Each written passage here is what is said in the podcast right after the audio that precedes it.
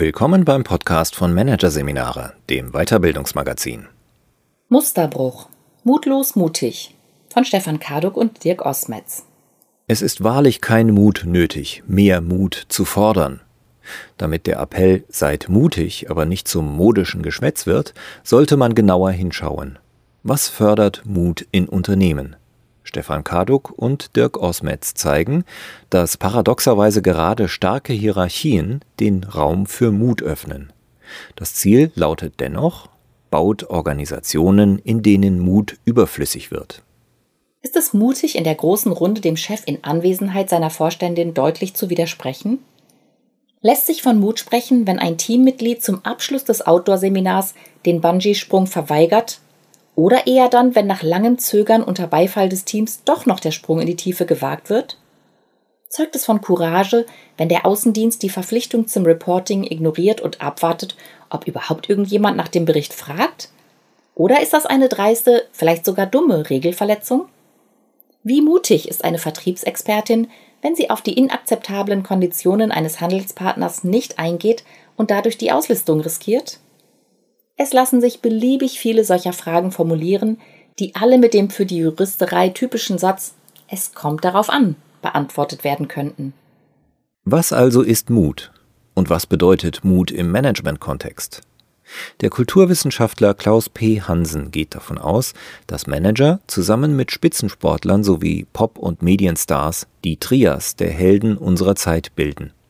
Bei seiner Analyse von Autobiografien erfolgreicher amerikanischer Industrieller zeigte sich, dass Entschlussfreudigkeit als eines der zentralen Elemente der Managermentalität aufscheint. Die auch heute noch gängige Formel lieber schnell und falsch entscheiden als gar nicht, hat bereits Thomas Watson, den Gründer von IBM, bei seinem sicherlich erfolgreichen Handeln geleitet. Sie wurde in dem Buch seines Sohnes, das im Jahr 1990 erschien und die IBM-Firmengeschichte beschreibt, abermals aufgegriffen. Man gerät ins Staunen, dass der Mut zur schnellen und dadurch möglicherweise falschen Entscheidung offenbar mehr geschätzt wird, als der zögerliche Versuch, richtig zu entscheiden. Was immer denn richtig heißen mag. Hansen hat herausgefunden, dass Entschlussfreudigkeit ebenso wie die beiden anderen Grundpfeiler der Managermentalität Führungsstärke und Intuition im Wesentlichen permanent reproduzierte Kollektivmythen darstellen. Im betrieblichen Alltag spielen sie keine so große Rolle. Organisationen legen vielmehr Wert auf Routinen, standardisierte Arbeitsanweisungen und Ausweichpläne. Diese schwächen freilich die Fähigkeit, couragiert auf das Unerwartete zu reagieren. Selbst sogenannte HROs, High Reliability Organizations, also Organisationen, die vordergründig mit Mut assoziiert werden, wie etwa Flugzeugträger oder Feuerwehrspezialeinheiten, zeichnen sich im Kern nicht durch den Mut ihrer Mitarbeitenden aus. Letztlich hängt ihre Funktionsfähigkeit einerseits von Aufmerksamkeit, Sensibilität und Flexibilität ab. Andererseits sind diese Organisationen bestimmt von knallhartem Checklistendenken, von Routinen und vom Einüben abgesicherter Abläufe, die auf keinen Fall Mut erfordern denn es ist erst einmal für den Ernst der Situation alles geregelt. Rahmenbedingungen sind etabliert, die nicht das schnelle, draufgängerische Entscheiden in den Vordergrund stellen. Bei dem klassisch geforderten Mut handelt es sich um ein kaum je erfülltes Stereotyp, das dennoch immer wieder auftaucht. In Stellenanzeigen, Selbstbeschreibungen, Biografien und Wirtschaftsmagazinen. Warum dann diese Mythen, durch die meist das Heroische symbolisiert wird, dennoch weiterleben, erklärt Hansen mit dem in der Gesellschaft verankerten Streben nach sozialer Anerkennung. Management nimmt zu diesem Zweck eine ästhetisierte Inszenierung vor. Mut gehört also zur zumindest idealisierten Grundausstattung erfolgreicher Unternehmerinnen und Manager.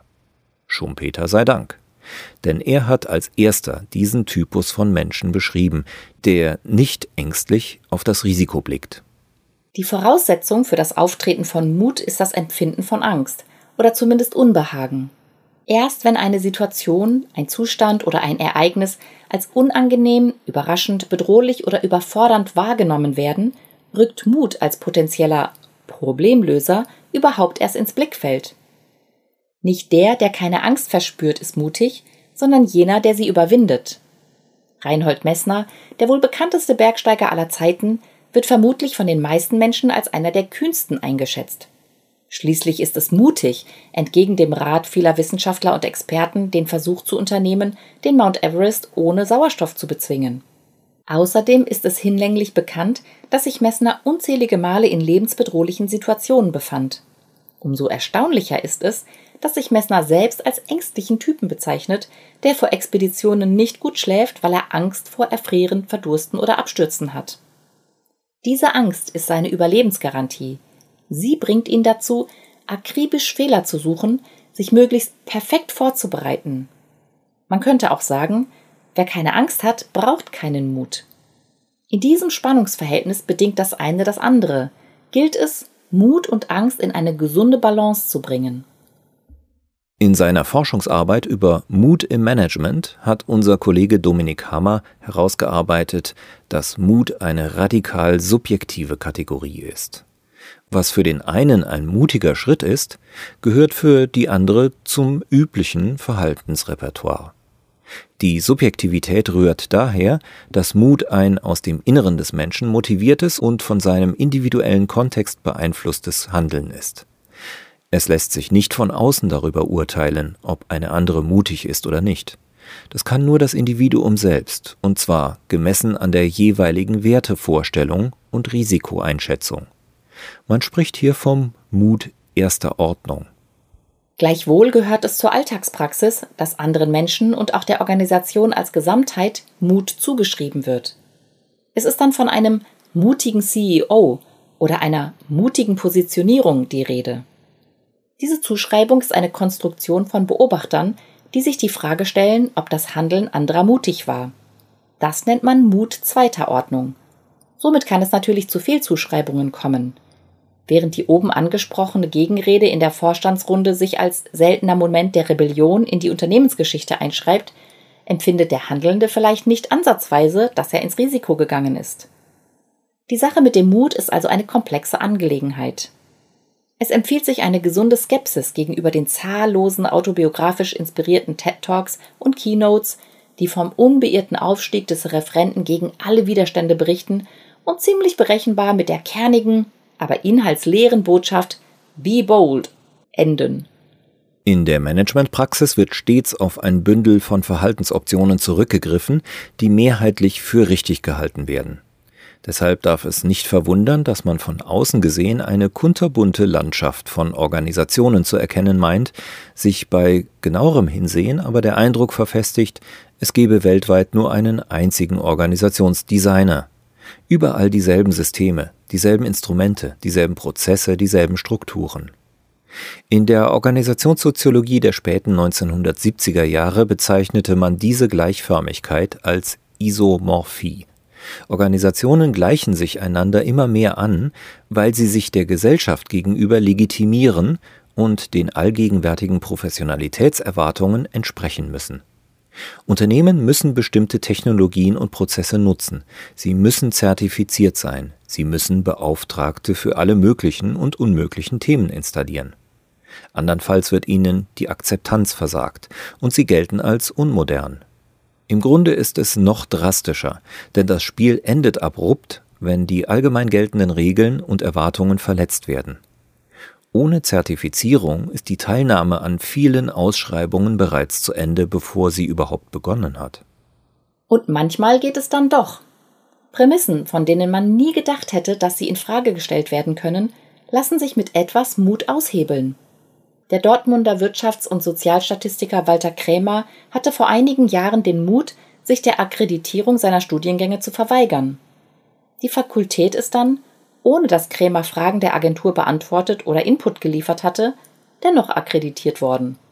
Inspiriert dazu wurde er von einem Kollegen aus Oxford, der auf die Frage, wie die dortige Universität zertifiziert worden sei, verständnislos antwortete Sorry, we are Oxford. Wenn kollektiv akzeptierte Wahrheiten reflektiert und überwunden werden sollen, spielt das Durchhalten der Ich-Identität eine große Rolle. Unabhängig davon, ob einem postmodernen Identitätsverständnis gefolgt wird, das das Individuum als Träger einer Fülle selbst wählbarer Identitäten ansieht, oder von der klassischen Einheitsidentität ausgegangen wird, Der Mut zeigt sich darin, inwieweit das eigene Ich mit seinen Überzeugungen und Werthaltungen gelebt wird. So problematisch der Begriff authentisch auch sein mag, wenn man darunter, sehr vereinfachend, die Kongruenz von Denken, Fühlen und Handeln versteht, zeichnen sich alle von uns analysierten Musterbrecherinnen und Musterbrecher durch eine beeindruckende Authentizität aus. Sie lassen sich nicht oder zumindest nur teilweise von fremden Wertesystemen leiten und deshalb kommt es nicht zu einer Diskrepanz zwischen dem aktuellen Lebensinhalt und dem potenziellen Lebenssinn. Sie kapitulieren nicht vor anderen, vermeintlich übermächtigen und selbstverständlichen Referenzmustern. Vielmehr bedienen sie sich ihres eigenen Geistes. Dieser Prozess ist mitunter mühsam, jedoch möglich, auch in einer Konzernumgebung. Vor einigen Jahren haben wir Rudolf Kreuzer interviewt, einen promovierten Ingenieur, der über 30 Jahre in einem Versicherungskonzern als Risikoanalyst und Inhouse Consultant tätig war. Doch obwohl sämtliche fachlichen und persönlichen Voraussetzungen gegeben waren, legte er keinen Wert darauf, Führungsverantwortung in einem formalen Sinne zu übernehmen. Seine Haltung des freiwilligen Führungsverzichts wurde in einer Konzernumgebung skeptisch beurteilt und seine Fähigkeit zur Führung in Zweifel gezogen. Nach dem Motto, der sagt, die Trauben seien ihm zu sauer und er esse sie deshalb nicht. In Wirklichkeit hängen sie ihm zu hoch. Kreuzer störte sich daran, dass sich in seinem Unternehmen Führungskräfte nur zu einem Teil um ihre Führungsaufgaben kümmerten, aber zu wesentlichen Teilen um ihren Machterhalt und der interessierte den inzwischen 70-Jährigen überhaupt nicht. Zudem beobachtete er, dass viele seiner Kollegen, die nach oben wollten, ihr Lebensglück ausschließlich an Geld, Beförderung und Einfluss festmachten. Interessanterweise führte Kreuzer, der 2011 das Zentrum für systemisches Denken gründete, natürlich trotzdem, wenngleich nach einem anderen Führungsverständnis. Sein Hebel waren Projekte, Analysen und Beratungsgespräche, die Vorstände zu bestimmten Entscheidungen brachten. Es ist eine bemerkenswerte Ausprägung von Mut, sich von den typischen Referenzmustern von Erfolg und Karriere zu lösen, die alltäglichen Machtspiele kritisch zu hinterfragen und sich dann bewusst gegen eine Teilnahme zu entscheiden. Natürlich erfolgen solche Schritte weder folgen noch kostenlos und sicherlich immer mit einem Rest Wehmut, spätestens dann, wenn man Jüngere auf der Karriereleiter vorbeiziehen sieht. Dann aber nicht zu resignieren, und auf die Habenseite der eigenen Entscheidung zu blicken und zu erkennen, dass Führung immer auch ein Führen von unten nach oben bedeutet, zeugt von Mut zur Selbstbestimmtheit. Für Menschen wie Kreuzer haben wir den Begriff des leisen Mutes geprägt. Leise deshalb, weil wir im Management-Kontext nicht an Hasardeure denken, die mutwillig und dreist lauten Aktionismus pflegen. Wir denken an Mut in einer anderen Ausprägung unspektakulär, zurückhaltend und unaufdringlich. Er zeigt sich dann, wenn die Gründe für Angst und Unbehagen reflektiert werden. Wer dies tut, poltert nicht, sondern ist nachdenklich, besonnen, überzeugt und damit überzeugend. Wendet man den Blick von einzelnen Personen auf die Ebene der Organisation, ist ein weiteres Ergebnis der erwähnten Untersuchung von Dominik Hammann nachdenkenswert. Entgegen der intuitiven Vermutung zeigt sich, dass stark hierarchische Organisationen grundsätzlich mehr Raum für Mut bieten als solche mit dezentraleren und flachen Hierarchien. Das überrascht auf den ersten Blick, würde man doch vermuten, dass sich in modernen Organisationen mit weniger Führungsebenen und direkteren Kommunikationswegen tendenziell mutigere und risikoaffinere Menschen wiederfinden. Das mag zwar durchaus so sein, aber tatsächlich ist Mut in hierarchiearmen Umgebungen gar nicht erforderlich. Anders in klassischen Hierarchien hier kann man sich gewissermaßen einem Gegner stellen, der überlistet werden muss. Es gibt schlicht und einfach mehr Anlässe für mutiges Handeln. So gehört es in den eingangs erwähnten High Reliability Organizations, also den Flugzeugträgern, Feuerwehren und Spezialeinsatzkommandos der Polizei, zu den wirklich mutigen Situationen, wenn man den Vorschriften, Regeln und Checklisten widerspricht.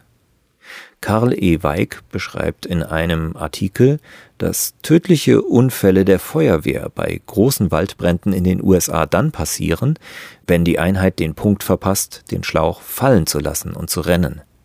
Hier zeigt sich, dass das paradoxe Spannungsfeld aus strikter Regelbefolgung und deren gleichzeitige mutige Infragestellung zwingend notwendig, ja sogar überlebensnotwendig ist. Wer in Hierarchien agiert, muss also falls gewollt und notwendig, ihre Starrheit couragiert aufweichen. Wenn diese Reibungspunkte fehlen, ist im Grunde kein Mut nötig. Die paradoxe Einsicht? Mut wird insbesondere in streng hierarchischen Systemen benötigt, sein Entstehen wird dort aber gerade nicht begünstigt. Demgegenüber fördern flache Hierarchien bzw. Systeme, in denen nur wenig geregelt ist, mutiges Handeln, was aber gar nicht erforderlich und demzufolge auch nicht beobachtbar ist. Mit dieser überraschenden Einsicht blickt man anders auf Organisationen. Die an Kafkas Schloss erinnernde Behörde mit endlos langen Fluren und der anonymen Arbeitswabenromantik der 1950er Jahre erscheint dann plötzlich als der Ort, an dem Mut wirklich gefragt ist. Hier ist es ein Risikoakt ersten Ranges, wenn die Sachgebietsleiterin auch nach der offiziellen Pause an ihrem Laptop in der Kaffeeküche weiterarbeitet. Für die UX-Designerin eines Innovationsbüros in Berlin hätte dies nicht einmal ansatzweise etwas mit mutigem Verhalten zu tun, weil das ganze Büro so aussieht wie eine einzige Kaffeeküche. Grundsätzlich sollte auf die endlose Wiederholung von Mutappellen verzichtet werden. Mitarbeitende können diese Beschwörungen vermutlich längst nicht mehr hören. Zudem machen äußere Rahmenbedingungen in vielen Fällen eine absichernde und nach obiger Definition mutlose Gestaltung der Aufbau- und Ablaufstrukturen absolut notwendig. Es wäre keine gute Idee, wenn in einer Bank das Bargeld in der Schalterhalle gestapelt wäre oder eine Pilotencrew sich nicht zwingend an die Anweisungen des Towers zu halten hätte. Ein Fehlschluss ist ebenso zu vermeiden. Es wäre geradezu grotesk, weitere Hierarchien aufzubauen, um Raum für das Entstehen von Mut zu schaffen. Denn natürlich sollte das Management darum bemüht sein, Organisationen so mutig zu gestalten, dass die Mitarbeitenden gar keinen Mut mehr brauchen, wenn sie etwas entscheiden, verändern oder umgehen müssen.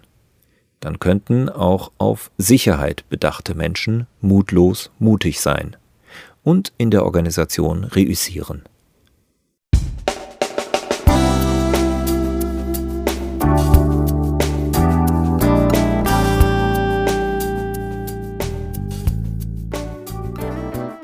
Sie hörten den Artikel Musterbruch. Mutlos mutig von Stefan Karduk und Dirk Osmetz aus der Ausgabe Juni 2021 von Managerseminare, produziert von Voiceletter. Weitere Podcasts aus der aktuellen Ausgabe behandeln die Themen Purpose Post-Corona, Durchbruch für den Sinn und die Influencer-Facette der Führung. Follow me, follow you. Weitere interessante Inhalte finden Sie auf der Homepage unter managerseminare.de und im Newsblog unter managerseminare.de/blog.